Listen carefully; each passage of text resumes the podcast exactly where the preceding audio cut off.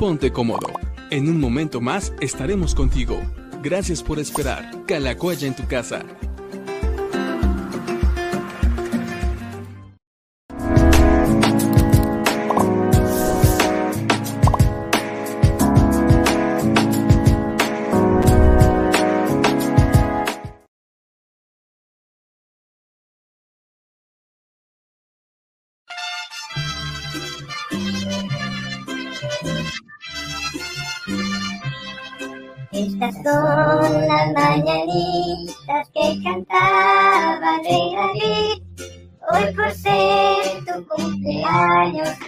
Cantamos aquí. Despierta, millón, despierta, mira que ya amaneció. Ya los pajarillos cantan, la luna ya se metió. Qué linda está la mañana y que vengo a saludarte. Muy bien, pues muchas felicidades, muchas felicidades. Hoy estamos celebrando, celebrando a, a- a mi papá, el pastor Gilberto. Muchas felicidades, papito. Feliz Gracias, cumple. Gracias. Yo sé que también ah, ya, ya hay muchas personas que ya están por acá listas para felicitarte. Eh, hoy es el programa número 91 de, de- de esta transmisión de Diálogos con el Pastor, un proyecto que inició eh, a, a principios, se puede decir todavía, del año pasado, y pues estamos eh, listos también para poder celebrarlo junto contigo. Hoy, hoy eh, te armamos aquí un, un pequeño, un pequeño pastelito. Entonces, mira, ya están por acá también. Eh, está mi mamá, está, mis, es- es- está mi Yehudit, está por ahí. Te traen un, un pastelito, mira. Ah, gracias, gracias, Yejo. Gracias, Clarita. Gracias, Joe. Es una bonita sorpresa. Entonces ahí trae Yehudit y mi mamá un, un- un pequeño pastelito. Están entrando ahorita a las oficinas. Ahí traen el postre. No traen velita, pero sí traen letrero. Están subiendo las escaleras de la oficina y bueno, pues también ya están a punto de entrar con, con el pastel sorpresa. Mira nada más, ahí está. Ah, no, sí traen velita, mira, sí traen No, sí velita. trae- sí traen velita, mira. Y Venimos bien preparadas.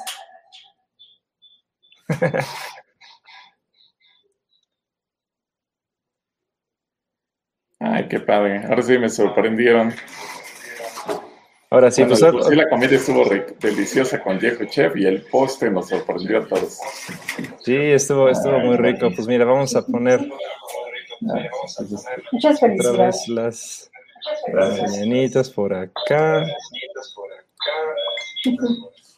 Bueno, si se les antoja.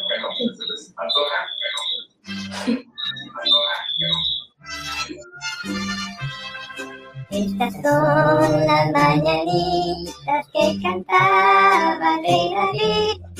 Hoy por ser tu cumpleaños te las cantamos aquí. Despierta, millón, despierta, mira que ya amaneció. Ya los pajarillos cantan, la luna ya se metió. Qué linda está Bueno, bueno. Ahí está. Ahí está, ahí está. Yes. Ahí está, ahí está. Ahí está, ahí está. Wow. Bueno, Pues felicidades, papito. Espero que. Muchas felicidades, amor. Bueno, a ver, creo que mi mamá le quiere dar unas palabras. a ver, ¿qué si vas a decir algo, amorcito? A ver, que se acerque. Pues solamente queremos felicitarte, amorcito, y ahora sí que hemos estado juntos desde muy temprano. Sí. Y pues vamos a orar por Gil, ¿les parece? Yo. Señor, te damos gracias por la vida de Gil, porque tú nos has entregado un hombre temeroso de ti, un hombre sabio, un hombre que tú utilizas y queremos pedir bendición para él, fortaleza, nuevas fuerzas siempre y que tú sigas siendo su guía en todo momento. Lo bendecimos en su espíritu, en su alma y en su cuerpo y te damos gracias por él. en el nombre de Jesús. Amén. Feliz Muchas cumpleaños, gracias. papi. Gracias. Ay, muchas Muchas gracias. felicidades. Qué bonita Te amamos. Pues te dejamos, pues. Gracias, amorcito. Gracias, gracias, viejo. Una excelente sorpresa. Bueno, pues muchas felicidades, papito. Eh, yo sé que también hay varias personas que están listas para, para mandar saludos, felicitaciones, preguntas. Veo que desde también, desde, desde temprano han estado escribiendo. Y pues vamos a leer algunos de los comentarios que te han dejado por acá, ¿sale? Y Gracias, sí. bueno, no, pues yo digo, ya, ya oró mi mamá por ti, pero déjame también a mí orar para, por- para iniciar la transmisión, pero también para agradecer tu vida. Y Señor, te damos gracias porque tú has sido bueno, gracias porque también tú has estado con nosotros durante, no nada más durante los años que le has permitido cumplir a mi papá, sino especialmente este último año que ha sido complicado, ha sido difícil, Dios, pero también tú nos has dado las estrategias, nos has dado la sabiduría, nos has dado la facilidad para poder seguir eh, haciendo diferentes cosas, cambiando las- la forma, pero nunca el mensaje. Y te agradecemos porque sabemos que tú estás con nosotros y así como has estado hasta el día de hoy, lo seguirás estando de ahora en adelante. Permite que esta hora que estamos a punto de disfrutar todos juntos pueda ser una hora agradable donde podamos aprender, disfrutar, divertirnos y sobre todo, Señor, conocerte más a ti. Te amamos y te agradecemos por este tiempo. En el nombre de Jesús. Amén. Amén, amén. Muchas gracias, gracias, Joe. Ah, muy bien, pues felicidades, papito. Ha, ha- ha estado este cumpleaños lleno de sorpresas que, que ya les estaremos contando la próxima semana de la siguiente. Bueno, pues ahí está Marcos y Arista. Marcos, Marcos y Arista. Marcos, Marcos Arista. Marcos, bueno, Marcos Arista. Dice, felicidades, Pastor Gilberto. Recibo un saludo y abrazo de parte de la familia Arista. Dios le siga bendiciendo grandemente en compañía de todos sus amados Shalom. También Gracias, está. Moni Ro. Dios le conceda el deseo de su corazón. Saray González, feliz cumpleaños, un abrazo, siga bendiciendo y prosperando. Gracias a Dios por su vida. Eh, y ella misma tiene una duda, dice, si al aceptar a Dios en nuestra vida somos nuevas criaturas, ¿por qué seguimos cargando con las herencias y maldiciones del pasado de nuestras familias? Buena, buena pregunta que hace Saraí. En realidad, bueno, lo que ocurre es que Dios nos quita en ese momento el- la culpa de nuestro pecado y nos concede el perdón de nuestro pecado. Pero en la Biblia aprendemos que también, aparte del perdón por lo que nosotros hicimos y al acercarnos a Cristo Jesús para que Él nos perdone, para que nos lave, etcétera, etcétera, parte del proceso de nuestra vida cristiana es eh, ir puliendo, quitando aquellas cosas que venimos arrastrando de, del, digamos que de nuestra, eh, de, nuestra herencia. A mí me gusta ponerlo con este ejemplo y que tal vez nos permita comprenderlo mejor. Voy a suponer que estamos jugando fútbol o béisbol enfrente de una casa, bueno, en el jardín y, que esté enfrente de una casa, y en algún pelotazo que le damos, rompemos el cristal de esa casa. Y vamos y le pedimos perdón al dueño de la casa. Y el dueño de la casa nos dice, te perdono. Y, le decimos, sí, pero yo no tengo dinero para pagarte el cristal. Y él nos dice, de todos modos, yo te perdono. Y, y en la tarde eh, viene el viento y se mete a esa casa y el viento le mete polvo. Y nosotros nos sentimos apenados por lo que pasó y le decimos, perdóname. Y después llueve y se le mete el agua y se le moja la casa y vamos, nos sentimos mal porque vemos que eso es por culpa nuestra y le decimos, perdóname. Y él nos dice, sí, ya te perdoné, no te preocupes, tú estás perdonado. Pero después se le mete tal vez algún animalito o incluso algún ratero, tal vez porque el cristal está roto y el espacio se puede aprovechar, y le sustraen algo y nosotros seguimos sintiéndonos mal y le decimos, perdóname. Y, y él nos vuelve a decir, yo ya te perdoné, no tienes por qué seguir pidiéndome perdón. Entonces, son dos actos distintos. el dueño de la casa no me está cobrando el cristal, no me está pidiendo que se lo, que no me está echando la culpa, no me está echando pleito, ya no me está reclamando. En ese momento, Dios así es con nosotros. Él ya no nos está culpando por nuestro pecado. No nos vamos a ir al infierno porque Dios ya nos perdonó del pecado. Pero hace falta que alguien venga a reponer el cristal. Esa reposición del cristal lleva dos actos, la restauración y la restitución. Es decir, alguien tiene que venir y poner el cristal para que, se, que la ventana quede restaurada y las funciones se recuperen. Bueno, lo mismo sucede en nuestras vidas. Jesús ya nos perdonó, sí. ¿Hay culpa por nuestro pecado? No. Pero ahora tenemos que hacer la parte que nos falta, que es la restauración y la restitución. En ocasiones tenemos que restituir a quienes hemos dañado, en ocasiones tenemos que restaurar aquello que venimos arrastrando y que tal vez venimos eh, de nuestros padres, abuelos, bisabuelos, tatarabuelos, o incluso situaciones que nosotros mismos hicimos o cometimos y que evidentemente cuando Cristo Jesús llega a nuestras vidas, pues él ya nos perdona. Un ejemplo, el apóstol Pablo. El apóstol Pablo, eh, él eh, persiguió a los cristianos, consintió en la muerte de alguno de ellos. Evidentemente que cuando se entrega a Cristo, el Señor lo perdona, pero obviamente las vidas que de, alguna manera se habían eh, sacrificado en esa persecución, pues ya no podían volver ya, estaban muertas esas personas. Yo no sé, la Biblia no nos detalla si la gente que Pablo metió a la cárcel, después él fue a sacarla, tampoco la Biblia no nos dice qué pasó ahí. Pero algo parecido es, y nada más que aquí nosotros venimos arrastrando de nuestra familia.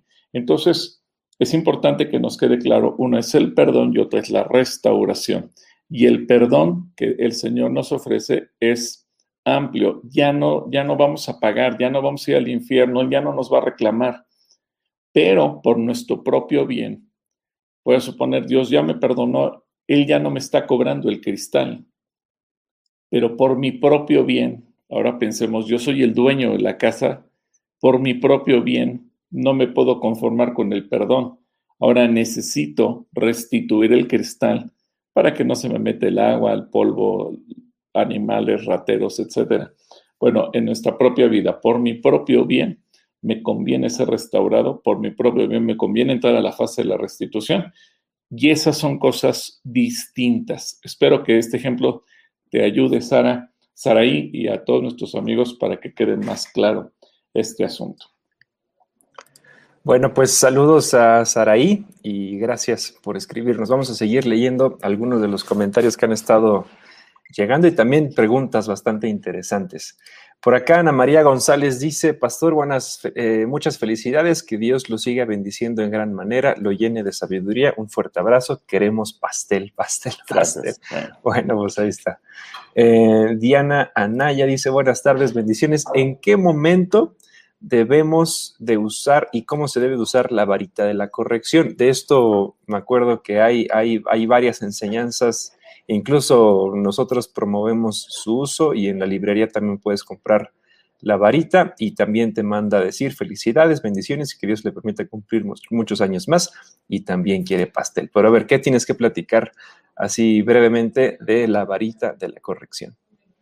Bueno, de, la varita, obviamente después de, digamos, de una amonestación que tú le llamas la atención a tu hijo, a tu hija, y obviamente no comprende, la Biblia dice que muchas veces hay necedad en el corazón del ser humano y la vara de la corrección echa fuera la necedad. Obviamente tienes que hacerlo en el, en el momento en que ocurre la travesura, la acción, la maldad, la rebeldía, etcétera. No, claro, ahorita hay que tener cuidado, no lo puedes hacer en público, no lo puedes enfrente de la gente porque más puede ser tipificado como un delito ya. Pero siempre al hijo hay que enseñarle también, después de haber dado la vara, que lo, hiciste porque lo amas, porque estás echando fuera la, necedad de su corazón, porque es un mandato de Dios. pero sobre todo tenemos que decirle, y lo tengo que hacer porque te amo, a mí también me duele darte, pero también lo hago porque te amo, orar por tu hijo, por tu hija. Yo sé que en ese momento el niño no lo va a entender y a lo mejor va a decir, ¿cómo es posible que, que me diste y luego oras por mí? Eso es un choque, pero obviamente tiene que entender que no es por el, porque lo odias, sino porque es necesario. Y evidentemente ahorita es, es muy corto el tiempo. Sí hay como tres o cuatro horas de enseñanza solo en torno a la vara de la corrección del curso de educación de los hijos. Eh, tenemos en la página de calacuaya.com, si tú entras a la zona de audioteca, ahí están los cursos y ahí vas a conseguir los audios del uso de la vara de la corrección. Repito, ahorita ya eh, por el nuevo código penal se considera como que fuera un delito, pero en algún tiempo incluso fue algo que nosotros compartimos con la Procuraduría General de la República cuando empezamos con Casa Asistencia y les explicamos el asunto de lo que es la disciplina. No, no es hacerlo ni, ni, ni un barazo en la cabeza o en donde caiga, ¿no? Obviamente se tiene que hacer eh, en las nalguitas del niño para que realmente eh, no se muestre una humillación ni se le lastime su cuerpo y la, digamos que la zona de las nalguitas es una zona blanda, es una zona que le va a doler, pero tampoco lo vas a lastimar ni le vas a causar ningún daño. Eh, y, pero sí, el hijo tiene que saber que la causa y la disciplina es porque se le ama. Y la Biblia también lo enseña, que el padre que ama a su hijo lo disciplina. Y el que no lo disciplina es porque no lo ama. Bueno, algunos pueden decir, yo no estoy de acuerdo con Dios porque yo amo a mi hijo y nunca lo disciplino, pero la Biblia nos enseña principios generales de conducta y nos damos cuenta que, por ejemplo, los que hoy fueron, los que hoy son delincuentes o tienen una vida complicada en rebeldía y demás, es gente que regularmente nunca fue disciplinada. Hay un dicho en el mundo, eh, que no es un versículo bíblico, pero es una, es una verdad si tú disciplinas a tu hijo, recibirá alabanzas de la sociedad. Si tú nunca disciplinas a tu hijo, recibirá la disciplina de la sociedad. Y creo que ninguno de nosotros queremos ver a nuestros hijos disciplinados por la sociedad. Es mejor la disciplina cuando se es niño, pero que dé fruto de justicia, que consentirlo de pequeño y que después eh, lo veamos pagar consecuencias en su vida como adulto. Y Hebreos también dice que Dios al tomarnos como hijos también nos disciplina y que la disciplina a nadie, a nadie le llena el corazón de alegría, pero la disciplina tarde o temprano da fruto en nuestra vida. Así que si Dios no tiene pena en, en tener que disciplinarnos y nos enseña que nosotros como padres tenemos que hacerlo, pues también nosotros tenemos que aplicarlo. Así es que, Diana, yo te invito a entrar a calacuaya.com, entrar a la zona de audioteca y en audioteca vas a encontrar las enseñanzas. También Harim Navi ahorita está dando el curso de educación de los hijos todos los, jueves eh, en la noche, así que también puede, yo te animo a que te inscribas a ese curso porque eh, no sé si ahorita ya dio el tema o lo va a dar, pero seguramente se toca el tema de la disciplina y eso te va a convenir a ti y a todos los que están, son ahorita papás de niños pequeños y que tienen dudas en cuanto a la disciplina. No se pierdan el curso de Harim eh, que se imparte, repito, todos los jueves a las 7 de la noche. Bueno, pues ahí está. Saludos, Diana, y gracias. Carmen Corona nos dice Happy Birthday, Pastor, Pastor Gil. Eh, Are Lee dice, primeramente, feliz cumpleaños y segundo, ¿podría decirme más sobre cómo los que no tenemos trabajo y poder adquirir el jitomate en Calacuaya? ¿Quieres adelantar algo del tomate? Bueno, eh, ya vamos a dar las bases de todo ello. lo que estamos pensando es distribuir una cantidad. Bueno, primeramente queremos saber cuánta gente se inscribe. Vamos a hacer la convocatoria para que se inscriban todos aquellos que no tienen empleo en este momento eh, evidentemente que lo vamos a seleccionar por familia, no tanto por persona, porque por persona se podría escribir esposo, esposa, hijo, hija, y entonces eh, tampoco queremos ser injustos, sino que realmente podamos llegar a la mayor parte de la gente y los que no tienen empleo, pues realmente apoyarlos para que esto pueda ser un incentivo. Y si tú, Areli, no tienes empleo y necesitas eh, tener este impulso, eh, la venta de jitomate de alguna manera te genere un ingreso que después tú, no porque nos vas a rendir cuentas a nosotros, no, de ninguna manera, sino tú por tu propio bien, eso lo vas a reinvertir y vas a empezar a generar un pequeño negocio que te vaya dando un porcentaje de utilidad para que tú puedas también vivir. Y, y vemos que es una excelente oportunidad, pues porque mira, a lo mejor puede haber escasez y lo que tú gustes y mandes, pero toda la gente todos los días comemos y necesitamos comprar por lo menos los ingredientes básicos para hacer la comida y qué mejor si tú se los puedes proveer. En lugar de que la gente vaya al súper, al mercado, pues mira que tú puedas convertirte en el proveedor y esto puede ser tu capital de inicio para que inicies un pequeño negocio.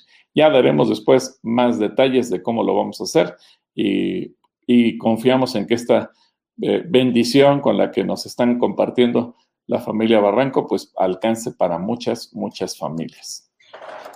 Pues ahí está, Areli. Esperamos eh, que puedas inscribirte también para poder recibir eh, esta ayuda.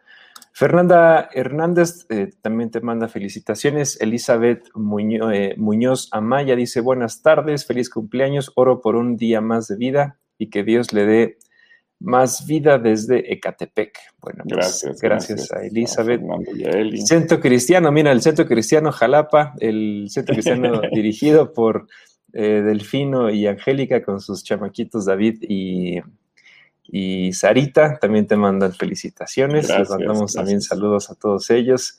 Eli Cerecero, un fuerte abrazo por su cumpleaños. Dios lo bendice con mucha salud y bendiciones del cielo en abundancia. Juan Enríquez Gutiérrez, hermano pastor, bendiciones, felicidades, que se la pase bien con su familia. Miriam Valenzuela, buenas tardes. Jazmín Saldívar, feliz cumpleaños. Gracias por darse el tiempo aún siendo su cumpleaños. Otoño López manda saludos, eh, Lucero también te manda felicitaciones, Mercedes también, Edna Galvez. Eh, damos gracias a Dios por un año más de vida, le amamos y bendecimos la familia Torres Galvez. Gracias y gracias a Edna por la deliciosa tabla de quesos y galletitas y frutas que nos enviaron. Estuvo deliciosa. Bueno, no nos la hemos terminado, pero yo también le entré, yo también le entré. La comida de Botaneamos estuvo deliciosa. Gracias, Etna y Mario. Les mandamos un abrazo. Bueno, gracias porque a mí también me, tocó, me tocó mi, parte. Eh, Uciel Israel también te manda felicitaciones, un fuerte abrazo también de Yanira Cortés Domínguez, eh, Eneida Aranda, eh, re felicidades, Lucy López, hoy cumple también su esposo, mira, también cumpleaños su esposo y también me ah, manda pues saludos. Un abrazo también. Un abrazo, Lucy. Eh, Samantha Mora Rosel, felicitaciones, pastor, Dios te lo guarde. Eh, Luxi Roldán, Ana Bella, de Yanira Cortés, el Señor le siga llenando de su presencia y de su plenitud y lo bendiga grande y abundantemente. Mira nuestro, el tocayo, bueno, no nuestro, no es nuestro tocayo, es tu tocayo más bien, pero el buen Gil, que también él cumple años y está ahorita en Cotitlán y le tocó descanso. Él sí descansó de su cumpleaños, míralo. Felicidades, tocayo. Y cómete un pastel también a nuestro nombre. Te vamos a guardar aquí pastel, Gil. Te mandamos un saludo y felicidades también en tu cumpleaños.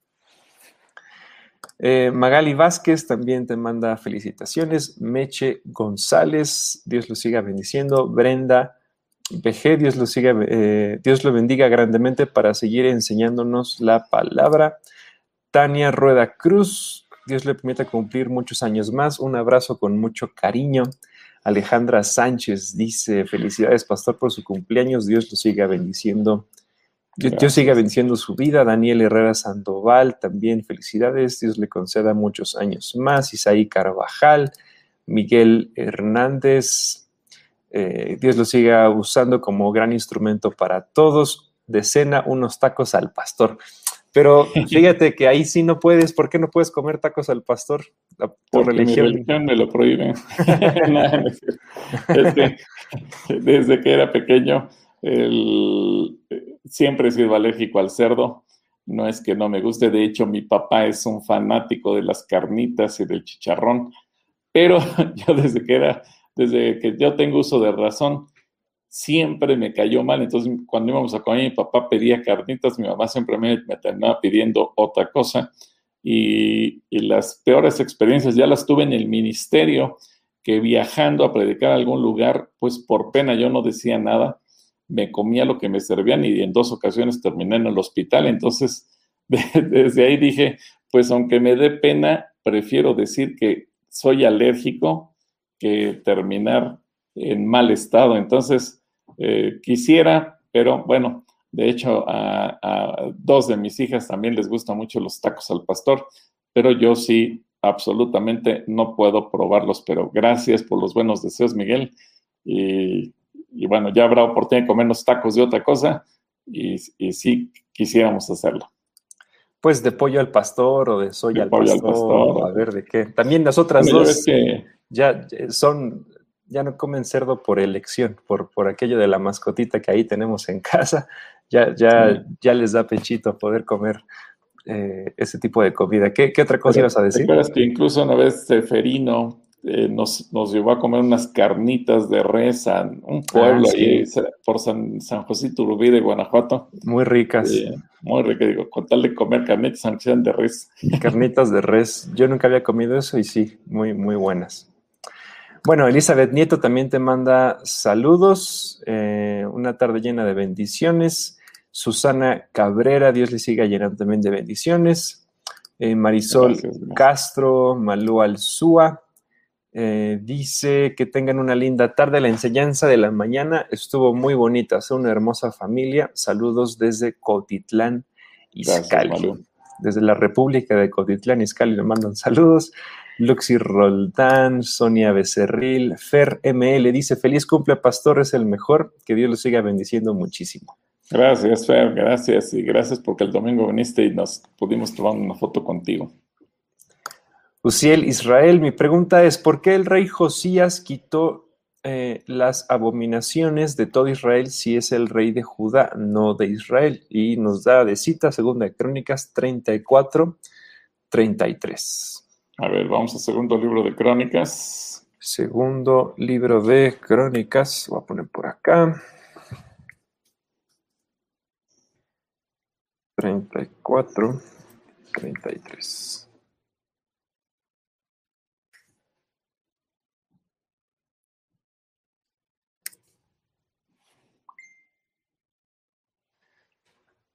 Um, a mí se me hace que... A ver, ponlo, ponlo en varias, en las multiversiones si puedes. Yo creo, Ciel, que esto te va a ayudar mucho también a comprender la lectura cronológica que estamos llevando, eh, porque recuerda que cuando Josías llega a gobernar, Israel ya había caído ante Asiria, ya habían sido llevados cautivos el, rey y la población, lo, la gente de Asiria poco a poco comenzó a repoblar las ciudades por temor a que los animales o las bestias se multiplicaran. Y entonces cuando Josías llega al trono, pues obviamente comenzaron a suceder una serie de acontecimientos. A ver, lee, lee la escritura, por favor, Joe. Eh, la NTV dice, Josías quitó todos los ídolos detestables de toda la tierra de Israel y exigió que todos adoraran al Señor su Dios. Durante el resto de la vida de Josías no se apartaron del Señor, Dios de sus antepasados. Y quitó Josías todas las abominaciones de toda la tierra de los hijos de Israel. Esta es la versión 60. Eh, e hizo que todos los que se hallaban en Israel sirviesen a Jehová su Dios. No apartaron de pos del Señor, de Dios de sus padres, todo el tiempo que él vivió. La NBI dice Josías suprimió, Josías suprimió todas las costumbres detestables que había en todo el territorio de los israelitas e hizo que todos los que se hallaban en Israel adoraban adoraran al Señor su Dios. Mientras Josías vivió, no abandonaron al Señor, Dios de sus antepasados. Y la TLA dice, Josías destruyó todos los odiosos ídolos que había en el país y les ordenó a los israelitas que adoraran solamente a Dios de Israel. Mientras Josías vivió, el pueblo obedeció al Dios de sus antepasados. Creo que esto nos ayuda también a comprender. En ese momento, digamos que el reino dividido desapareció, ya los israelitas, la parte norte que tenían su capital en Samaria, habían sido llevados cautivos a Samaria. Y el escritor lo que hace es mantener la hegemonía de Israel como nación, como pueblo, independientemente que la tribu del sur se llama Judá o se llamó Judá, y que para identificarlo entendemos Israel y Judá. En ese momento, digamos que al desaparecer la tribu, las tribus del norte, al, desaparecer el reino del norte, lo que hace es que le vuelve a dar el énfasis como que todo lo que hace Josías tiene dominio sobre toda la tierra y ya hablando del Dios de Israel, el pueblo de Israel, los hijos de Israel como descendientes de Jacob, les vuelve a dar ese título o ese término. Eh, no es que él, él estuviera usurpando funciones en el reino del norte. Repito, el reino del norte ya había desaparecido. Y simplemente lo que hace ahora el escritor de Crónicas es presentarnos a ese pueblo, pero ahora se siente con la libertad de utilizar Israel. Y, y, quiero poner el ejemplo. Hoy en día sabemos que Israel existe como nación, ya no como reino, ya no es la tribu del norte, la tribu del sur, el, pueblo o la nación, el Estado se llama Israel. De hecho, hay un dato interesante, que en el 48, el 13 de mayo del 48, un día antes de que se firmara el, nacimiento del Estado de Israel, se le presentó eh, la iniciativa al presidente de los Estados Unidos para que eh, se reconociera la creación del Estado judío, y así decía, la creación del Estado judío. Lo que hizo el presidente de Estados Unidos fue que tachó Estado judío y le puso Estado de Israel. E Israel engloba todo. Ahora, hoy en día cuando nos referimos a los habitantes o el gentilicio de los israelitas, de la gente que vive en Israel o descendientes del, Estado, decimos judíos, eh, en parte porque reconocemos su religión, en parte porque reconocemos su naturaleza de origen como hijos o descendientes de Abraham, las dos cosas, tanto la religión como su, su, raza, su raza misma. Y, pero nos referimos a ellos en términos generales como judíos. Entonces, fíjate, hoy en día se mantiene la combinación Israel, porque un día fue el, imperio de Israel, y judío, porque un día fue el imperio de Judá. Entonces, hoy viven bajo el mismo esquema las dos cosas, Israel y judíos.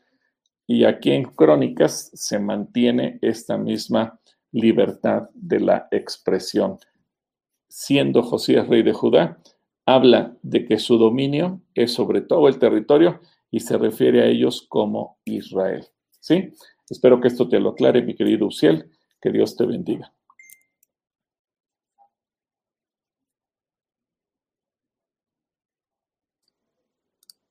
Bueno, pues gracias. Estoy, están llegando más comentarios y ahorita se me acaban. Llegó el siguiente bloque y se, se perdieron como unos cuatro o cinco tal vez. A ver, yo aquí los tengo, déjenme ver si los puedo rescatar. Estoy debajo del de Uciel. El, yo, eh, este es el primerito que puedo ver, el de María Cohen. Ah, ahí estás, estás, estás bien. Porque ¿Ah, después de, sí, después del de Uciel es el, primero que aparece. Ah, bueno, porque sí, los que están hacia arriba, que ya leímos, esos ya los, ya, ya se me perdieron. Bueno, este Sonia, Sonia, ese no lo veo. M. Smith, ok, gracias. Smith. El de M. Smith no lo veo. los de Sonia. Bueno, Sonia está en blanco, pero Edith Becerril eh, también te manda felicitaciones. Mónica Guizar también, Dios derrame bendiciones hasta que sobren y abunden. Profe León también te manda felicitaciones. Edrey Espitia dice, hola pastor, bendiciones. La Biblia dice que debemos dar honor a quien honor merece. Sin duda, pastor, usted ha sido un gran ejemplo para mucha gente. Gracias, Desde que lo conocí Gracias. siempre se ha mantenido firme en Dios. Es admirable su ministerio y su servicio hacia la gente. Gracias, gracias, Edrey. Bueno, qué Ya no nos mandó preguntas el joven Edrey. No, sí, ya llegaron, ya están allá abajo. ¿Ya? Oye, y por cierto, sí recogió su libro, Edrey. Pues conmigo, ¿no? No sé si ya vino, si ya tiene Bueno, su dealer de libros por ahí. No, no sé. Ahí nos avisas. Ajá. Bueno, Adolfo Navarrete nos dice, tu video de Instagram sí tiene subtítulos, felicidades. Eh, bueno, Sí, lo que queríamos, y a lo mejor alguien del público nos puede ayudar, es que eh, Adolfo nos proponía que pudiera también subtitularse en inglés. Sí sé que hay, hay sistemas que te subtitulan en el idioma que sea. No sé cómo hacer eso. Eh, en Instagram tienes que elegir el idioma y solamente te subtitula en el idioma que hablas. Pero si alguien tuviera oportunidad de decirnos cómo subtitular y traducir al mismo tiempo, pues sería genial, ¿verdad? Porque él me decía que, que quería promover los videos en, en- el norte de Canadá, bueno, en Canadá donde él vive, y que pudiera hacerse al inglés. Sería, sería ideal si alguien de, de, que, de ustedes, amigos, si saben, y nos dicen si hay una app o algo que lo, a- alguna forma de hacerlo, pues sería extraordinario. A ver si hay alguna forma de hacerlo más fácil. Bueno, saludos a Adolfo. Leti González dice, felicidades, pastor, un fuerte abrazo a la distancia. Gracias, gracias. Marta Liz también dice felici- eh, feliz cumpleaños, muchas bendiciones. Elizabeth Nieto, eh, Margarita Mendoza también, Saraí Gutiérrez Cano, Neymar Candy, feliz cumpleaños, pastor, y a Neymar. Neymar, Ah, Neymar, ya, ya tiene mucho que no, no sabemos de ella. sí, Qué bueno que esperamos. estén mejor. Le que mandamos un familia, abrazo. Tu papá esté mejor. Eh, Ana Bella dice mucha salud y amor de parte de su familia. No podemos tener mejor pastor que usted. Gracias, gracias, Ana. Eli Carmona, felicidades, pastor. Gilberto, Dios le siga bendi- bendiciendo grandemente. Un abrazo con cariño. Dols Sánchez, muchas felicidades. Los- Dios lo bendiga y lo guarde siempre. Lilia Victoria. Perdón, también por ahí arriba vi el saludo de Otoño. A lo mejor tú no lo viste, pero bueno, si no, lo, ahí está ya, Otoño. Qué bonito. Ah, Tol Sánchez, creo que te quedaste ahí, ¿no? Blanca Estela. Blanca Estela. María Cohen. Ania Bella. Ana Bella dice, con mucho respeto, se vale llorar. Gracias, Eh, gracias. Bere Bonita, Paz, que lo queremos mucho. Rubén Sánchez también, queremos pastel. Quieren, mira, quieren de tu pastelito, quieren que les des una rebanada, una cucharadita. Eh, Alma Rosa Sin Fuegos, felicidades, que esté lleno de bendiciones. Amén y amén. Ofelia Palomino, Otoño López otra vez, Paola Oleguín, Saraí Gutiérrez, qué hermoso detalle. Lu FB, que el Señor le siga bendiciendo con muchos años más. Eh, Oye, eh, Joe, se me ocurre algo. Dime. A decir a, a Yehu, si la gente quiere pastel, ¿qué te parece? El domingo decimos que nos haga un pastel y las primeras personas que lleguen a, a recoger su premio, la calatrivia, etcétera, les regalamos una rebanadita de pastel. Bueno, puede ser. ¿Sí? Sí, está bien. Ya le diremos a Yehu. Luca Luis Calderón, Dios le siga bendiciendo grandemente por muchos eh, años más. Y. Edrey dice, siempre humilde, manso, como lo es nuestro Señor Jesús, usted ha sido usted uno de los pastores que me han mantenido su testimonio. Le dedico este, mensaje, este pasaje, Jeremías 3, 15. Gracias. Bueno, a ver, vamos a ver qué dice Jeremías 3.15. Gracias, Edgar, y te agradezco mucho tus palabras. Jeremías. A ver. Jeremías 3, 15, que dice, aquí está. Ah, les, y les daré pastores conforme a mi propio corazón, que los guiarán con conocimiento y entendimiento. Gracias, gracias, Edgar. Te mando un abrazo, Edgar. Mm, Jazmín dice gracias por compartir este momento con sus ovejas. Dulce Pérez, que Dios los bendiga y cumpla muchos años más, muchos Gracias, años más. gracias. Neima otra vez, Gil, lo queremos mucho. Dios lo bendiga y le dé muchos años más de vida. Salvador Andrade, querido amigo, muchas felicidades. Que Dios te siga llenando de su presencia, de su perfecto amor y de su sabiduría. Gracias por ser un ejemplo para mi familia y por estar siempre con nosotros. El Señor te dé largos días sobre la tierra de bendición y fortaleza. Gracias, gracias. Salvador. Callejas dice, felicidades, Pastor Gilberto, Rosa Martínez, Raquel de la Colina, eh, feliz cumpleaños, que los cumplas feliz, tengas muchos años más de vida, que Dios te bendiga. La familia de la Colina Castillo, nos gozamos con la familia Rocha por el cumpleaños de Gil. Gracias, gracias, Raquel. Muchas gracias, Raquel. Miriam Valenzuela, eh, gracias por, Señor, gracias por tú has puesto esta fecha aquí en la tierra por nuestro pastor, Abba Padre. Alma Rosa Cienfuegos, que tengo cumpleaños lleno de gracia, rodeado de su familia, amigos y bendiciones. Connie Stevens, salud y prosperidad al pastor favorito. Alfredo Arredondo, feliz cumpleaños, pastor. Ileana Gracias, Sandoval, le mando un abrazo enorme. Dulce Martínez, Sergio Estrada, eh, muchas felicidades, Dios lo siga bendiciendo. Ileana Sandoval también por acá. Eh, Gabo Bob, eh, que le conceda muchos años más eh, de vida, toda bendición. Pastor Rocha, Margarita Mendoza, desde Guanajuato. Mira, te manda saludos Sara Daniel desde Guanajuato. Gracias. Juana García, muchas felicidades, hermano Gilberto. Le mandamos un fuerte abrazo. Que el Señor le siga bendiciendo, viéndolo aquí en Zumpango. Mira, Gracias. Un saludo a Zumpango, Juanita.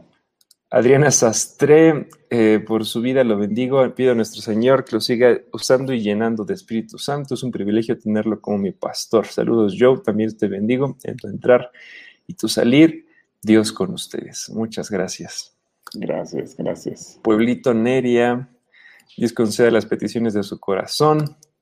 Jaime de la Rosa, felicidades, Pastor Gilberto. Dios le conceda muchísimos más. Su vida es de mucha bendición para muchos pastores. Gracias, mi querido Jaime. Allá un, un abrazo hasta el Centro Cristiano del Sur, allá en la Magdalena Contreras. Gracias. cerquitita de Six Flags. ¿no? Sí, sí, cerquita. Ana, Ana Martínez, felicidades, Pastor. Que el Señor lo guarde, bendición y le dé larga vida. Edrey dice, Dios le siga dando mucha sabiduría e inteligencia para guiar el cuerpo de Cristo. Muchas felicidades, Pastor Gilberto, que Dios le siga bendiciendo a usted y a la familia Rocha de parte de la familia Spitia. Les amamos y honramos enormemente. Gracias, gracias. Karen Vázquez, muchas bendiciones, Pastor. Es usted un gran portador de la palabra de Dios. Eh, Dios nos lo conserve por muchos años más en compañía de su esposa, Clarita, y yo, de parte de Corina Márquez y Fernanda. Ah, gracias. Irene dice, muchas felicidades, pastor, Dios, los Dios lo bendiga y gracias por sus enseñanzas. Aarón Salazar, Brenda BG, muchas felicidades, amado del Señor y de nosotros. Rogamos por bendición so- que sobreabunden y añada los mejores años. Saludos de la familia Salazar desde Tampico, Tamaulipas. Gracias. Pues saludos a Rosa, a las chicas y un abrazo para ustedes, toda la familia Salazar. Hecho con amor, feliz cumpleaños, deseamos para ti. Ya bueno, están cantando.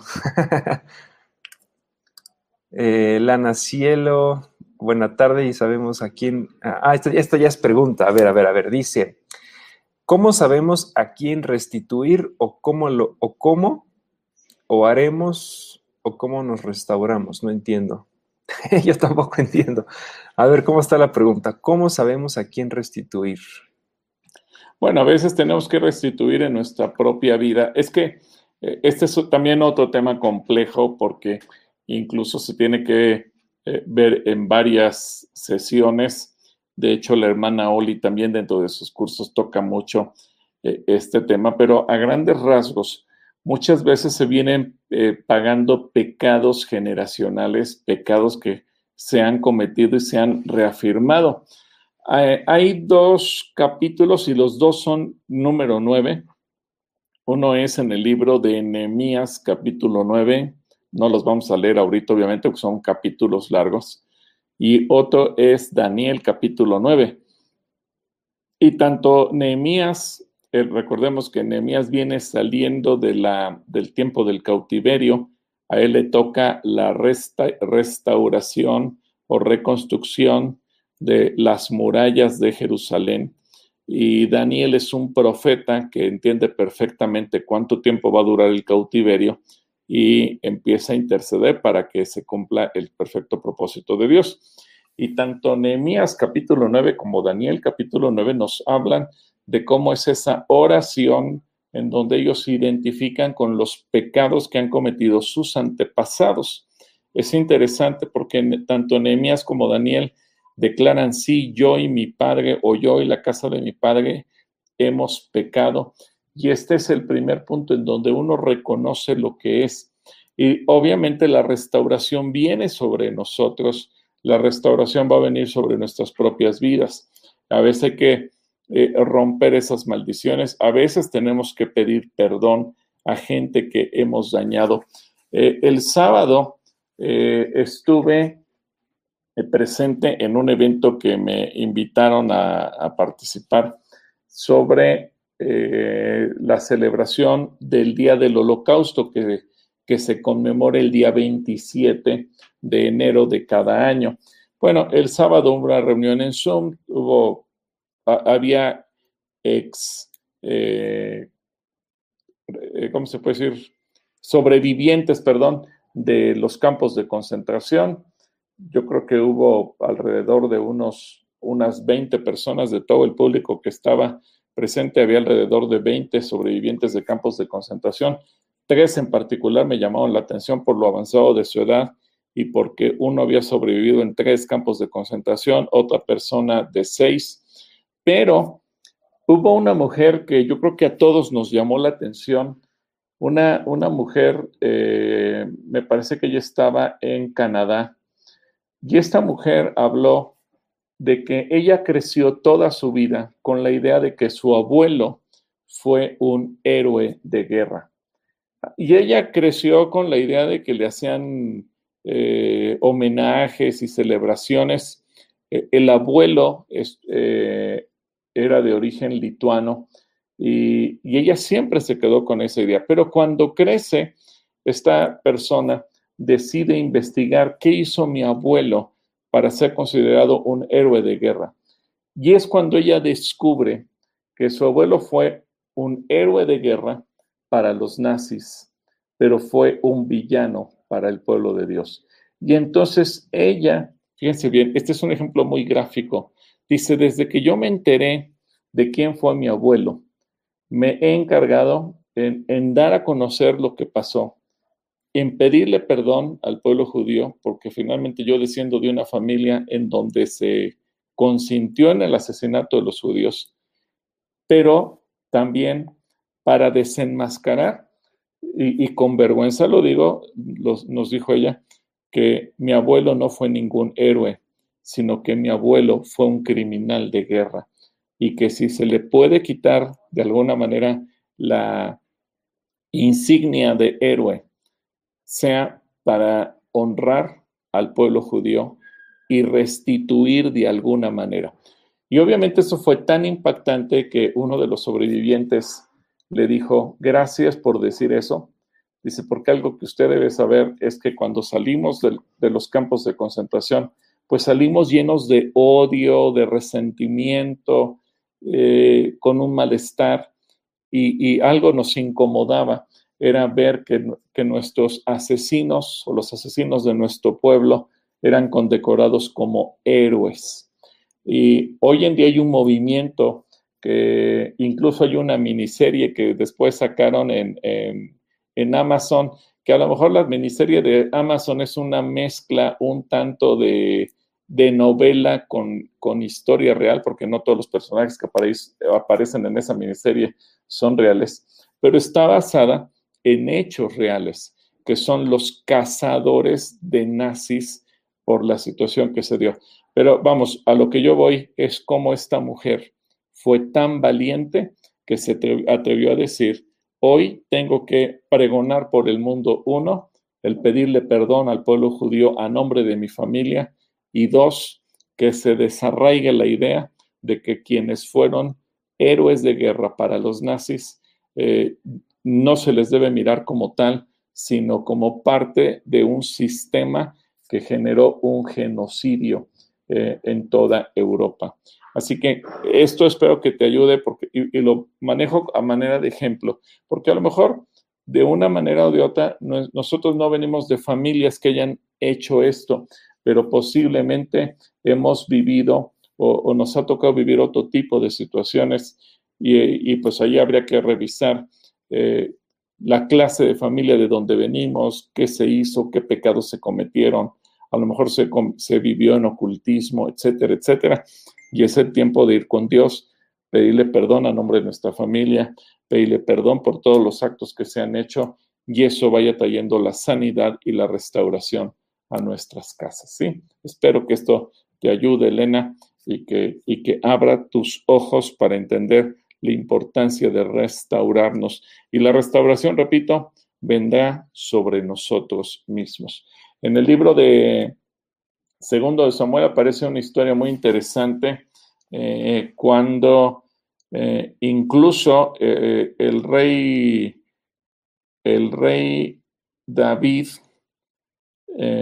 está viviendo un momento crítico de su mandato y él, no sabe por qué causa vino el, hambre o la crisis que está viviendo y esto es muy importante.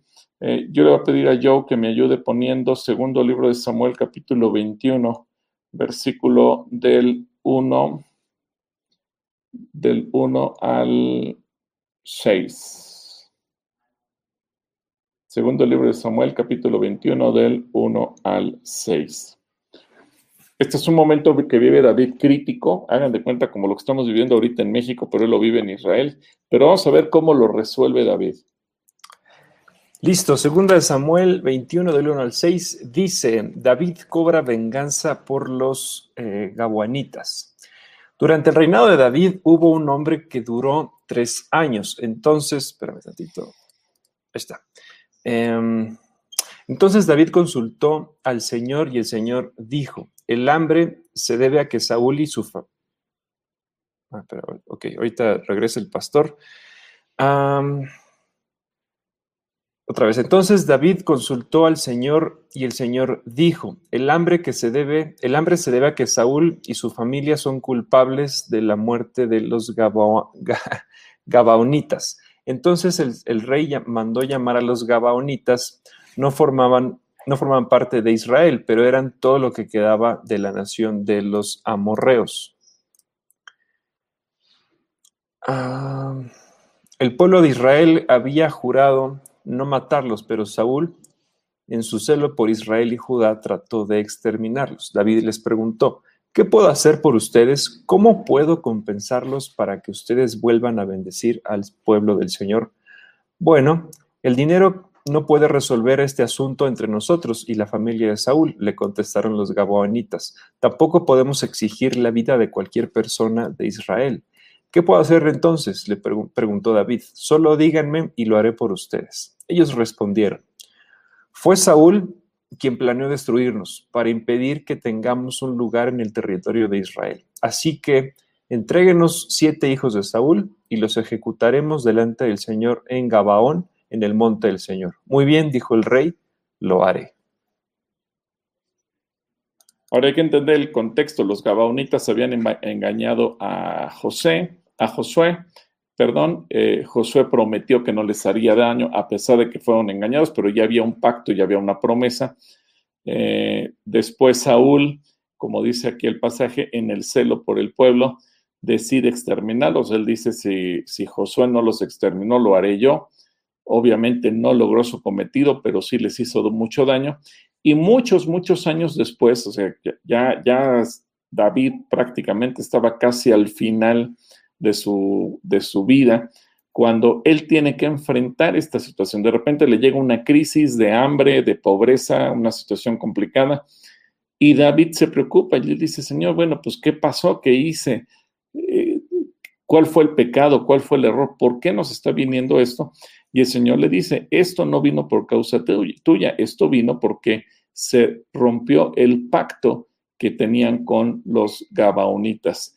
Así que David va y les consulta y lo que busca es restituir de acuerdo a lo que ellos pidieran. Lo que hizo fue satisfacer la justicia que ellos estaban demandando. Y como ves, eso trajo de nuevo la bendición sobre el pueblo. Este es un ejemplo interesante porque a veces un pecado de nuestros antepasados, ten en cuenta que David ahora ya es un hombre viejo y él era un niño cuando Saúl hizo estas atrocidades. ¿Y quién le iba a decir a David que 40, 50 años después, eh, él iba a tener que enfrentar lo que hizo su antepasado. Y así, digo, no, no, era, no es que fuera su antepasado como familia, pero sí su antepasado como rey.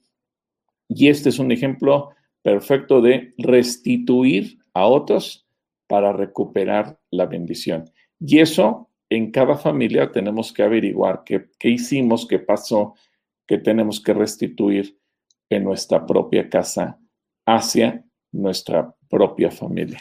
Sí, repito, es un tema muy amplio y a lo mejor nos llevaríamos cinco o seis horas hablando del tema porque es apasionante, tiene muchos detalles y obviamente eh, debe haber también en la audioteca y en calacoya.com algunos temas que también dimos, eh, me acuerdo en el grupo de varones que hablan de restauración y la restitución y eso también pudiera ser de utilidad para ustedes. Un abrazo y que Dios te bendiga. Listo, pues un, abrazo a todos, a, a, Lena, y vamos con, vamos a ver cuántos más nos da tiempo de, de, de, leer, porque sí son muchas felicitaciones las que han estado llegando. Eva Soto dice, buenas tardes, Pastor Gil, saludos. Carmen Bastida también te manda felicitaciones. Felipe García, toda la familia García Hernández. Lucy López tiene una pregunta. Dice, primera de Juan 5, 16 habla de pecado de muerte. ¿Cuál es la diferencia? No es, no pecado es pecado. Hay algunos más graves que otros. El pecado de muerte no es perdonado. A ver, vamos a poner primero Juan capítulo 5.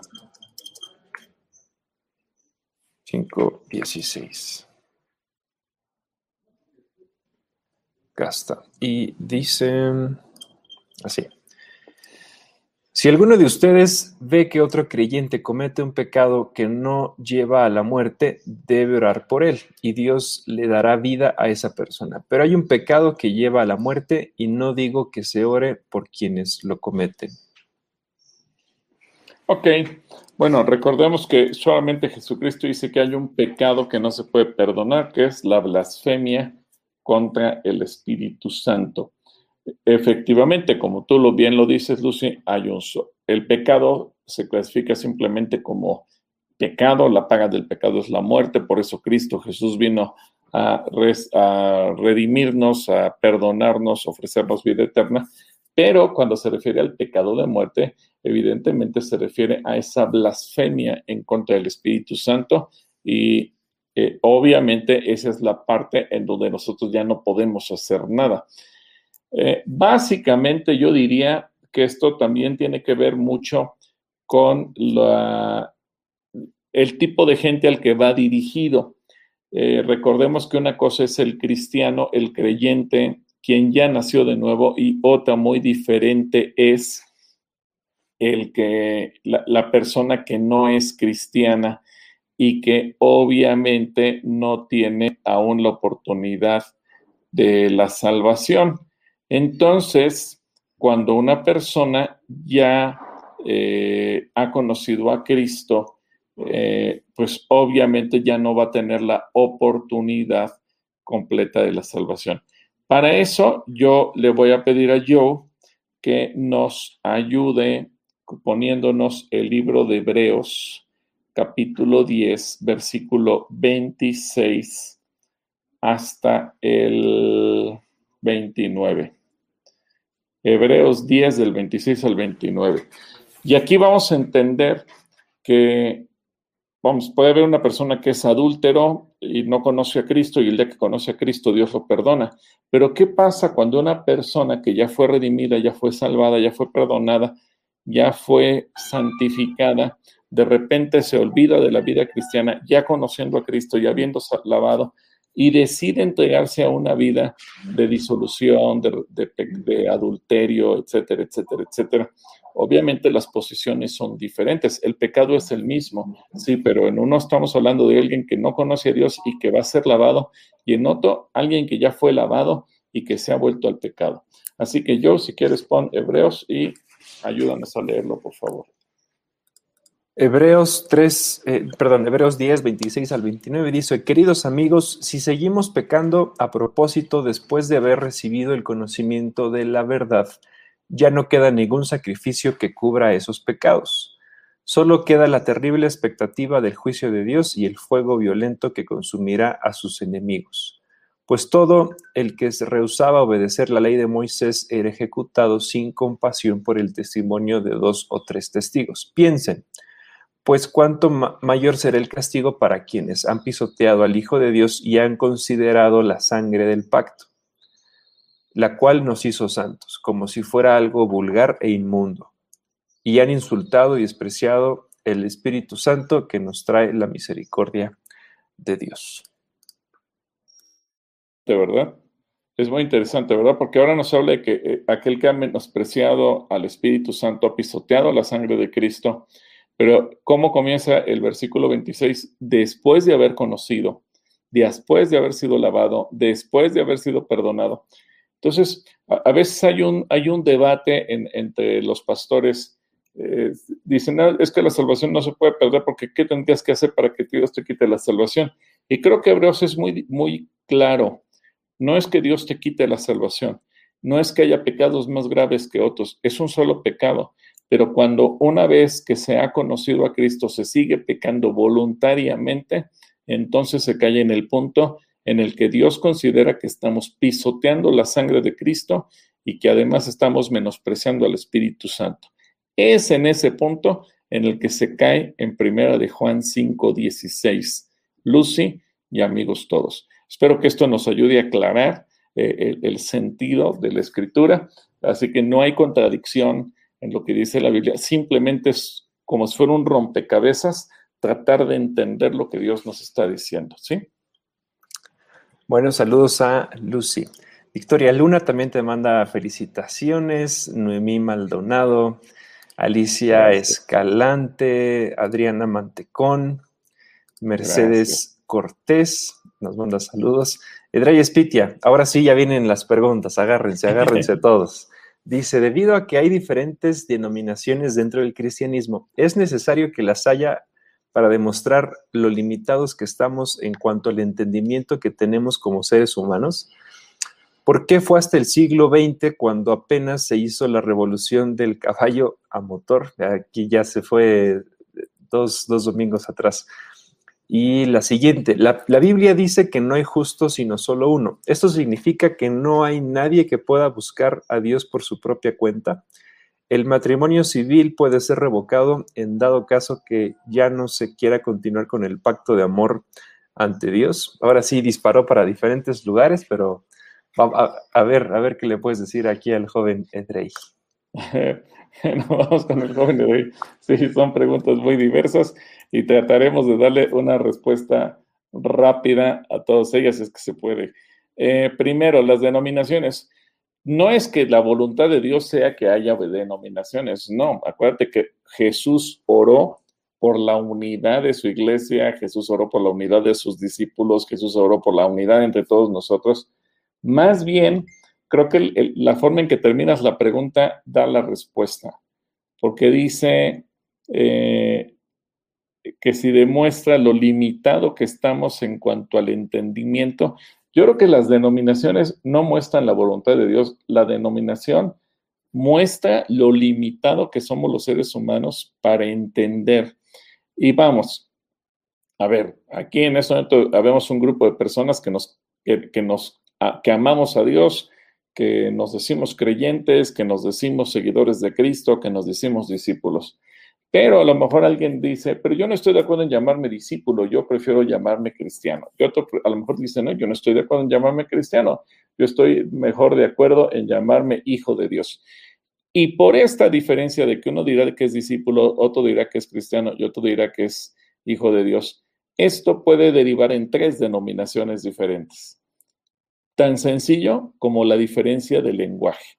Claro, a veces las diferencias son más complejas, que si la mujer usa velo, que si no lo usa, que si aplaudimos en la alabanza, que si no aplaudimos, que si danzamos en la alabanza, que si no danzamos, que si usamos la batería, que si no la usamos. Entonces, eso genera nuestra falta de entendimiento, no la voluntad de Dios. Eh, y, y, obviamente eso es algo que tenemos que aprender a corregir. Segundo, ¿por qué fue hasta el siglo XX? Bueno, fue en el, más bien en el siglo XIX, decíamos, después de la revolución industrial, que vino todo este asunto, o, siglo XVIII más bien, porque fue en el 1780 y tantos, me parece. No tengo ahorita el dato tan fresco en la mente, pero eh, ¿por qué? Bueno, acuérdate que, que, quien ideó esta máquina de vapor eh, lo que quería era demostrar que el caballo era obsoleto y que era mejor su máquina que los caballos. Él hace un cálculo cuánto puede eh, levantar un caballo de, en cuanto a, a, kilos por segundo por distancia y en función a eso lo, lo, dimensiona en el motor y eso hasta el día de hoy se sigue considerando una medida. Entonces cuando hablamos necesito comprar una bomba para ponerla en la cisterna de mi casa para que la suba hasta el tinaco, entonces yo voy a una la palería, a, a un negocio donde venden artículos para eh, plomería y demás y pido una bomba de un cuarto de caballo, medio caballo, un caballo, va en función de esos creo que dijimos 75 kilos por metro por segundo. Bueno, pero, pero esa fue una decisión que tomó el inventor, no fue una, una, un consenso internacional, simplemente este físico así lo hizo se adoptó universalmente y hoy se sigue manejando. Siguiente pregunta que nos hace el joven eh, de gay, a ver, ¿cuál era? Que la Biblia dice que no hay justo ni uno solo. Claro, eso, eso lo dice la Escritura y por eso todos necesitamos entrar a la, a, a la redención en Cristo. Esto significa que no hay nadie que pueda buscar a Dios por su propia cuenta, efectivamente. Nadie podemos llegar a, Dios por nuestra propia cuenta. Todos necesitamos a Cristo Jesús. Por eso Jesús dice, yo soy el camino. No es que haya muchos caminos. Jesús no dice, soy un camino. No dice, soy uno de los caminos. Dice, soy el camino. El único camino para llegar a Dios es Cristo. Eh, contrario a los dichos que a lo mejor has escuchado, Edrey, que todos los caminos llevan a Dios. Y por eso hay gente que dice, bueno, no importa si tú crees en Krishna, si crees en Mahoma, si crees en esto o en aquello, en el sol, la luna, las estrellas, no importa en qué creas, en Huichilopochtli o en Quetzalcoatl, eh, no importa en qué creas, todos los caminos llevan a Dios. Mentira, solo hay un camino que lleva a Dios y ese camino se llama Jesucristo, no hay más.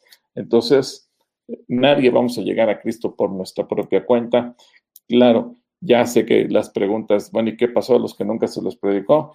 Ya hemos multicitado muchas veces eh, Romanos que nos habla de, que Dios juzgará a, aquellos que no le conocieron según su conciencia, pero bueno, ese es otro tema.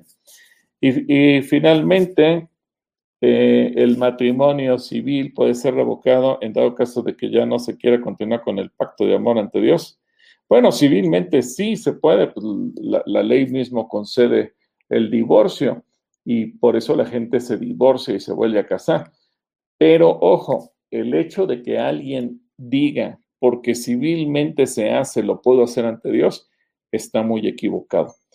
Porque también hay que reconocer que tristemente hay muchas cosas que son jurídicamente legales y válidas en la sociedad humana, no solo de México, sino de cualquier parte del mundo, pero que son reprobadas, son abominables, son maldecidas por Dios. Ejemplo, el aborto. en muchos países. En la propia Ciudad de México es legal.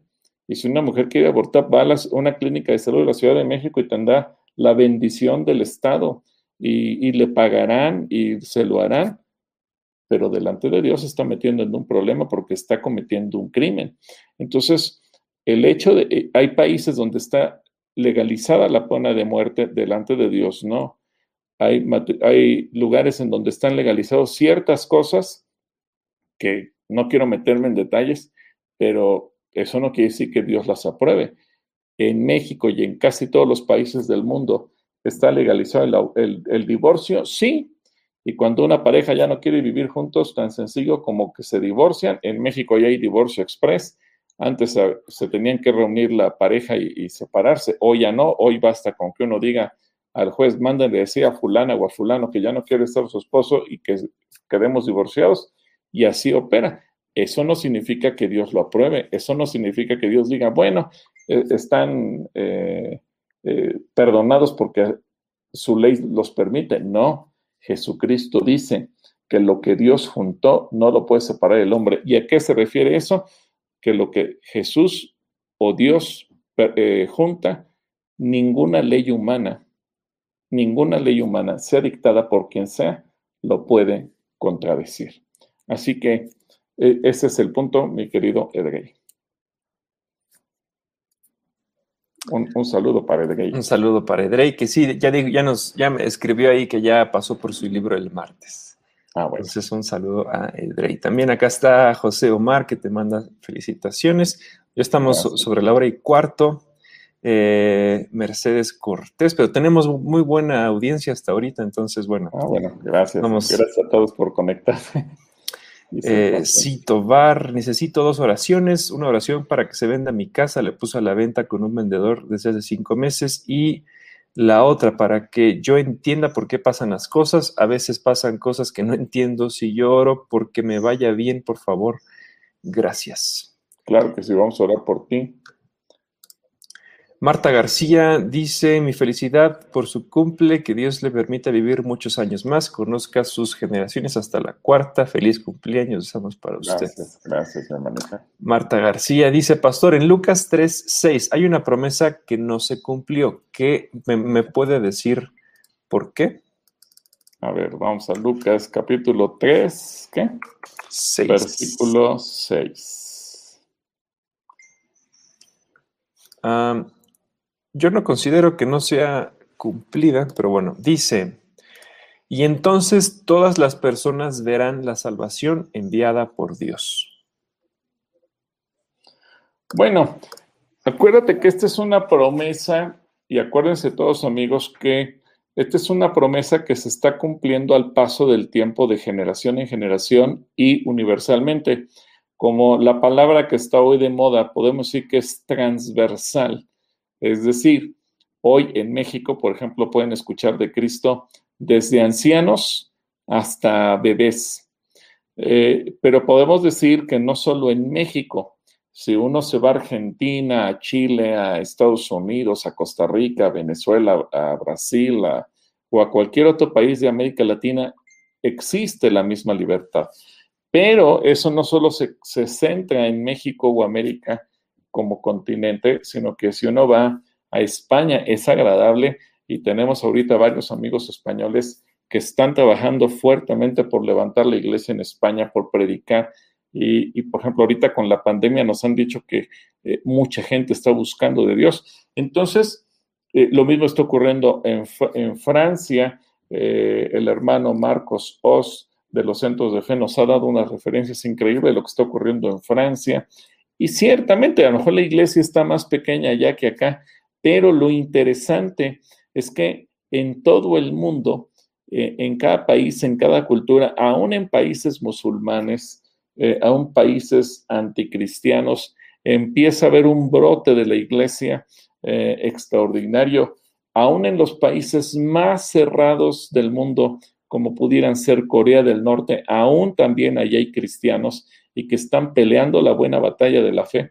Entonces, esta promesa de que todos los hombres, o como dice la Reina Valera, toda carne, pues fíjate, estamos ya en el siglo XXI y durante 21 siglos el Evangelio ha sido predicado y ha sido predicado prácticamente en todas las culturas, en todas las naciones. La Biblia hoy en día está eh, traducida prácticamente a todos los idiomas del mundo eh, y aún los dialectos que pudieran parecernos tan lejanos como los dialectos de indígenas o de cualquier otro tipo también están contando ya con su Biblia.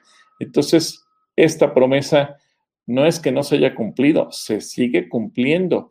Y más bien tenemos que ver que ha sido una promesa que ha tenido un constante cumplimiento a lo largo de todos los, los siglos de historia y en todos los niveles. Bueno, pues ahí está. Saludos a Marta. Seguimos leyendo algunas felicitaciones. Alita Roque. Eh, ¿Por qué no vende abajo el precio, pastor? abajo precio, ok. ¿Por qué no vende a bajo precio, pastor? Y así nos apoyamos a todos. Bueno, por ahí hay alguna idea. Está hablando del, jitomate. Ah, sí, sí. hablando del jitomate. Esa idea también es correcta. De hecho, eh, vamos a apoyar primero a los que están desempleados, pero también eh, digo, a lo mejor no, no las cuatro toneladas no se las van a llevar toda la gente que está desempleada, pero vamos mucho a favorecer a Casa Asistencia y a través de un bajo costo, pues buscaremos bendecir a la institución y bendecir a la gente, ¿verdad? Entonces, eso también se está buscando hacer y desde luego que estamos buscando todas las alternativas y, y todas las estrategias para buscar que la bendición alcance a muchísima más gente. Sí, que, sea de bendición para la gente que no tiene trabajo, como aquellos que a lo mejor sí tienen trabajo, pero quieren comprar jitomate. Si en el mercado o en el supermercado compran el kilo de jitomate a 12 pesos, 15 pesos, no sé, pues lo podemos vender a favor de Casa Asistencia en, no sé, la mitad de precio o alguna cosa, ¿no? Sí. Ya, ya se verá la manera. Pero sí, gracias, Alita, por, por, esa, eh, por esa idea. Eh, Nadia Acuña, feliz cumpleaños. Edna Galvez también. Galvez, otra vez. Miguel Ángel Flores, sonrisa el payaso. A ver, te va a venir a hacer algún, show o algún acá, no sé. Dice muchas felicidades, pastor. En su, en su ¿Cuál carrito? Trae una moto gigante. Ah, apenas, sí, apenas puede.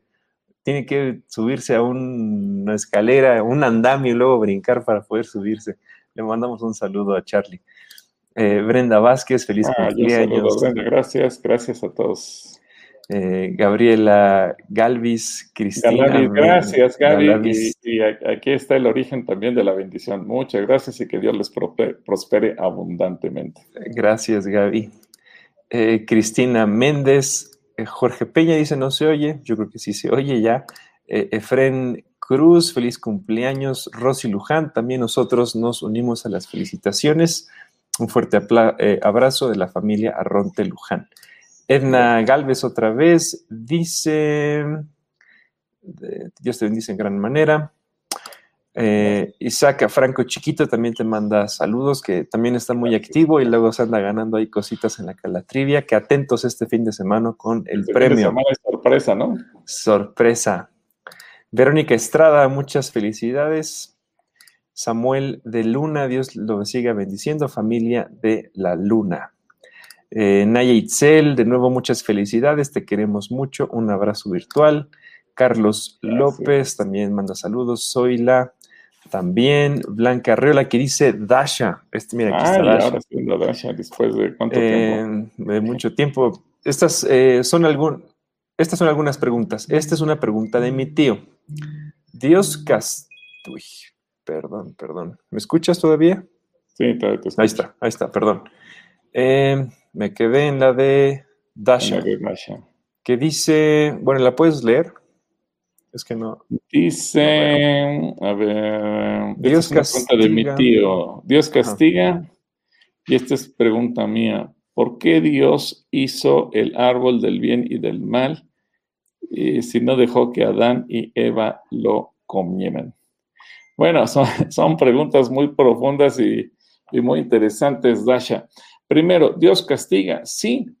Es más, de hecho, ya lo acabamos de citar en el, libro de Hebreos capítulo 12, dice que Dios al que ama disciplina porque a veces tenemos que aprender cada uno de nosotros la disciplina de parte de Dios y, y parte de ello es el amor. Obviamente, al que hace lo malo, aún en el libro de Apocalipsis nos enseña que habrá un castigo en el juicio eterno. Eh, yo sé que lo que estamos buscando todos es la vida eterna, la bendición y jamás el castigo, pero también, el problema es que a veces pensamos que el castigo no existe, que Dios no castiga, que Dios es tan bueno que nunca va a castigar. Y eso nos lleva muchas veces a vivir en un libertinaje. Pensar, bueno, como Dios es tan bueno y Dios todo pasa por alto, yo puedo hacer lo que sea y nunca va a haber consecuencias ni castigo por mi pecado. No, esa es una posición muy equivocada. Sí, Dios castiga y obviamente, aunque Él perdona y Él es bueno en todo momento, pero al final de cuentas, Él también se reserva el derecho a castigar y creo que eh, sería interesante eh, en algún otro momento, eh, fíjate bien, si quieres, Apocalipsis 3.19, si lo puedes poner yo, por favor. Apocalipsis 3.19.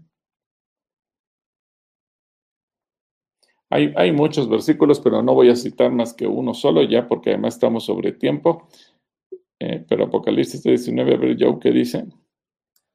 Dice, yo corrijo y disciplino aquí a todos los que amo. Por lo tanto, sé diligente y arrepiéntete en tu indiferencia. De tu indiferencia, sí. De tu indiferencia. Aquí, aquí, habla de disciplinar y otras versiones de la Biblia hablan de castigar.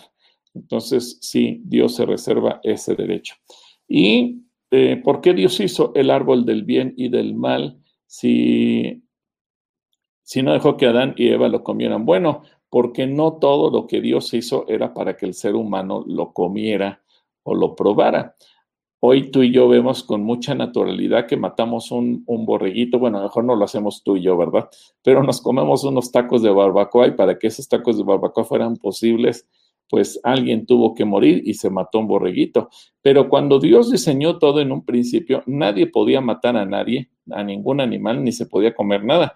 Por eso solamente el ser humano comía frutas, verduras, etcétera, etcétera, pero no comía otros animales para que no no existiera ni siquiera el delito de matar o de quitarle la vida a absolutamente a nada. Así que eh, lo que podemos ver es que aunque Dios hizo ese árbol, no era para comerse. No todo lo que se come, perdón, no todo lo que hay en la naturaleza el ser humano lo puede comer. Ahí tenemos también los, eh, por ejemplo, eh, ahí se me fue la palabra de los hongos silvestres, pues sí, pero tampoco se pueden comer. Y hay muchas cosas más que por su naturaleza en sí aunque Dios la hizo, no es para que nosotros la comamos. Y bueno, el árbol de la ciencia del bien y del mal era parte de esos árboles. La, tradición después dijeron que era la manzana, ¿no? La Biblia no dice que haya sido la manzana, simplemente dice que es el árbol de la ciencia del bien y del mal. Un saludo, Dasha. Que Dios te bendiga. Un saludo a Dasha. Eh, bueno, pues hay muchísimos, muchísimos todavía y siguen entrando mensajes. Gracias eh, a cada uno de ustedes. Eh, vamos aquí todavía a poner así algunos. Gaby Álvarez, Eliana de Sandoval dice tacos de pollo, ah, tacos de pastor de pollo en Galerías, en Galerías Tizapán en la casa del pastor. Muy buenos, pero muy caros. Nunca los he probado ahí, no, no sé, no sé ni qué tan buenos ni qué tan caros sean. Carolina Palomino también te manda saludos, Jorge Peña, Guadalupe Franco, eh, Abel y Lupita y, Abel y Lupita y la familia Herrera, Chivis Rothmo, Blanca Arreola, soy Dasha, felicidades Pastor Gilberto, lo queremos mucho, mi familia les manda saludos, Mauricio de la Cruz, Franco Teresa, Armani Flores, Vieri Salari también te manda saludos. Eh, Eli Cerecero. ¿Me puede decir si alguno de ustedes, de ustedes habla hebreo? Solo es curiosidad. Gracias, mis hermanos. Ya quiero ir a los servicios en CCC. Pues fuera del Shalom, Boker Tov, Laila Tov. Eh, Algunas palabras las Es Lo interesante, el hebreo es que es un idioma muy gutural y a veces escuchas perfectamente bien lo que dicen, aunque no entiendas bien el significado, pero, pero pues ahí le vas agarrando un poquito la onda. Sí, eh, Oye, ¿en qué, en qué horario tienes de, de los comentarios que estás leyendo? eh, 5.39. Wow, no, pues tenemos comentarios Casi hasta una hora. Hasta las 6.34. Sí, hay muchísimos. Está Agustín Pérez Delgadillo y si te vas para arriba, pues mira, lee 15 hacia arriba, de, de abajo arriba y antes Tú, de tú, le, tú, tú le, tú le de los últimos, hacia- el último hacia arriba y yo voy dándole de, de los de arriba hacia abajo. Ok. A ver, Bueno, entonces. Agustín Pérez Delgadillo también nos manda saludos, un abrazo, gracias Agustín. Eh, luego Cris Hermar también manda un abrazo, muchas gracias y pide oración por sanidad y protección. Claro que sí, para Jimena y Gustavo. Noemí Jimena, eh, también te manda saludos. Josué Cas, Pati Rojas, Malú Álvarez, Vicky Beltrán, Claudia Sabido, mira, en Mérida, Yucatán, hasta allá te mandan saludos. Gracias, gracias. A ver, ¿a quién más tienes por allá? Bueno, Patti Rojas, que dice que qué es el veganismo. Bueno, los veganos eh, No, no, comen absolutamente nada, nada. nada. No, no, pero más bien, ¿qué dice Dios sobre el veganismo? Ah, ¿qué dice Dios? Perdón, no, no alcancé a leer eso. Bueno, realmente eh, la Biblia no, no dice como tal alguna cosa, aunque sí, eh, a través de 1 Timoteo también dice que algunas doctrinas al final de los tiempos prohibirán algunos alimentos. Yo creo que mientras nadie te prohíba nada, tú tienes la libertad de comer lo que quieras. No, eh, la Biblia realmente ni condena ni aprueba. Si tú aprendes a comer saludable, sano y en, en equilibrio, pues es una responsabilidad personal, pero no realmente la Biblia no ni aprueba ni condena. Yo creo que eso es algo natural, que tú puedes elegir qué comer siempre y cuando eso no altere tu salud. Lucy Camacho, bueno, aquí estoy poniendo algunos de los comentarios de felicitaciones, solo para que puedan ver también sus nombres aquí en la pantalla. Gracias. También Humberto, la familia López Portillo. Un saludo. Gracias, Beto. Ángel Roble, eh, también saludos. Gracias, gracias. Otra vez Otoño. Adriana Sasté dice que el domingo venía a traer su diezmo, que se le tocará pastel. Primeramente, es que sí. Mine Domínguez, eh, que Dios le conceda todas las peticiones. Muchas gracias. Sandy Meléndez, gracias Sandy. Un saludo para tu casa. María del Carmen Sánchez, muchas felicidades. Eva Zamora, eh, gracias. Laura Piña también, gracias. Y Sara Riquelme, ahora tú lee lo que...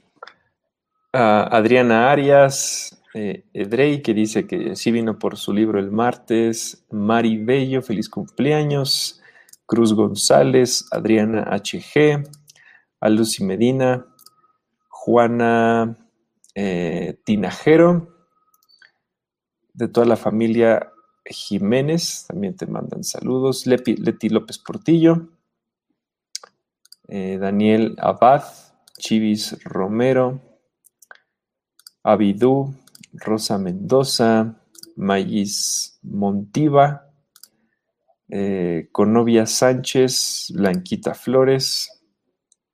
A ver, y pues ahora vas tú. Naye dice que es buena idea si apoyamos a Casa Asistencia lo de los jitomates. Vicky MK, eh, Shalom. Eh, Rosy Martínez, gracias también por las felicitaciones. Gabriela Valdés. Cuando uno se casa en bodas colectivas y también se casa por el civil, pero en diferentes fechas, eh, en, en ambas, ¿qué fecha se toma para el aniversario de bodas? Bueno, regularmente la gente, esta pregunta de Gaby, eh, regularmente la gente toma como referencia la fecha en que se casa delante de Dios, porque es la que trae la bendición realmente a nuestras vidas. Entonces, por ejemplo, yo me acuerdo que, me, que Clarita y yo nos casamos en mayo eh, por lo civil, pero en junio nos casamos ante Dios y realmente la fecha referente para nosotros es la fecha de junio. Y Fabiola pide oración para su prima Rosa eh, por sanidad y Por ahí había un comentario de Fabiola que decía que eh, su hijo ya se había vacunado y que no presentó ninguna reacción. ah, bueno, es que Delmar creo que está involucrado en el, en el tema de la... Sí, él, trabaja. Ten por acá estaba Chloe. Eh, bueno, te mando saludos de San José del Cabo, en Baja California Sur. Ay, qué padre. Eh, mira, Avi y Neri Lucero. Dios te bendice, pastor. Sí. Ah, domingo. Gracias, gracias. Por cierto, no sé si han visto el programa de Avi Neri Lucero. Está genial los sábados con toda la familia Lucero. ¿eh? Ahí se los recomiendo. Se los recomendamos. Un saludo, chicas. Gracias por escribir. Eh, por aquí estaba Chloe, pero ya no veo su comentario. Bueno, a, Chloe también. Aquí está. Eh, soy Chloe, feliz cumpleaños, que Dios le bendiga grandemente. y Gaby Gutiérrez, feliz cumpleaños desde el puerto de Veracruz. Quiere que le mandemos pastel hasta allá. Bueno, pues yo creo que ya es tiempo de despedirnos, ya nos pasamos 40 minutos. Sí, ya, vamos, vámonos. Eh, pues, ¿quieres? Gracias a todos. Yo, yo agradezco mucho, mucho, mucho. Eh, digo, hay, hay un montón de mensajes que no pudimos leer, como el de Diana, el de Yara, etcétera. Hay mucha, mucha gente que nos... Dash, Dash también te mandó saludos por ahí. Eh, Dash también, gracias a todos. también tengo un una tonelada de mensajes en las bandejas de Messenger, de, en la página de Facebook, en WhatsApp. Ya con tiempo les iré contestando, no, no es ser grosero, no, simplemente es darnos el tiempo, entonces también tenemos que, acomodarnos para trabajar. Y bueno, les mando un abrazo a todos y muchas, muchas bendiciones. Vamos ahora, ¿qué te parece? Sí. Padre, yo pido bendición para todos mis hermanos. Gracias por su amor, por su amistad por sus buenos deseos, por sus oraciones, pero también queremos orar por aquellos que en este momento lo están requiriendo. Y tú conoces sus condiciones, tú conoces su salud, tú conoces su vida, tú conoces la necesidad en la que cada uno de ellos está y los queremos bendecir de una manera abundante. Gracias por este tiempo tan precioso y porque a través de este medio podemos mantenernos siempre en contacto y en comunicación. Que tu Espíritu Santo sea con cada uno en el nombre precioso de Jesús. Amén. Amén. Eso, pues nos vemos el domingo en el último punto, pero bueno, mañana tenemos también el devocional con Héctor y con Rubén, la reflexión con mi abueli, la hermana Olivia Vega. Y el, bueno, pues el sábado también tenemos eh, alabanza, niños, eh, también con, con Ari, con Nelly tenemos matrimonios y al, rato creo que también, o, mañana, ¿no? También tenemos libre de, adicciones. Y bueno, los dos servicios el domingo. Nos vemos en el último punto nosotros. Que Dios les bendiga, pórtense bien y gracias. Chao.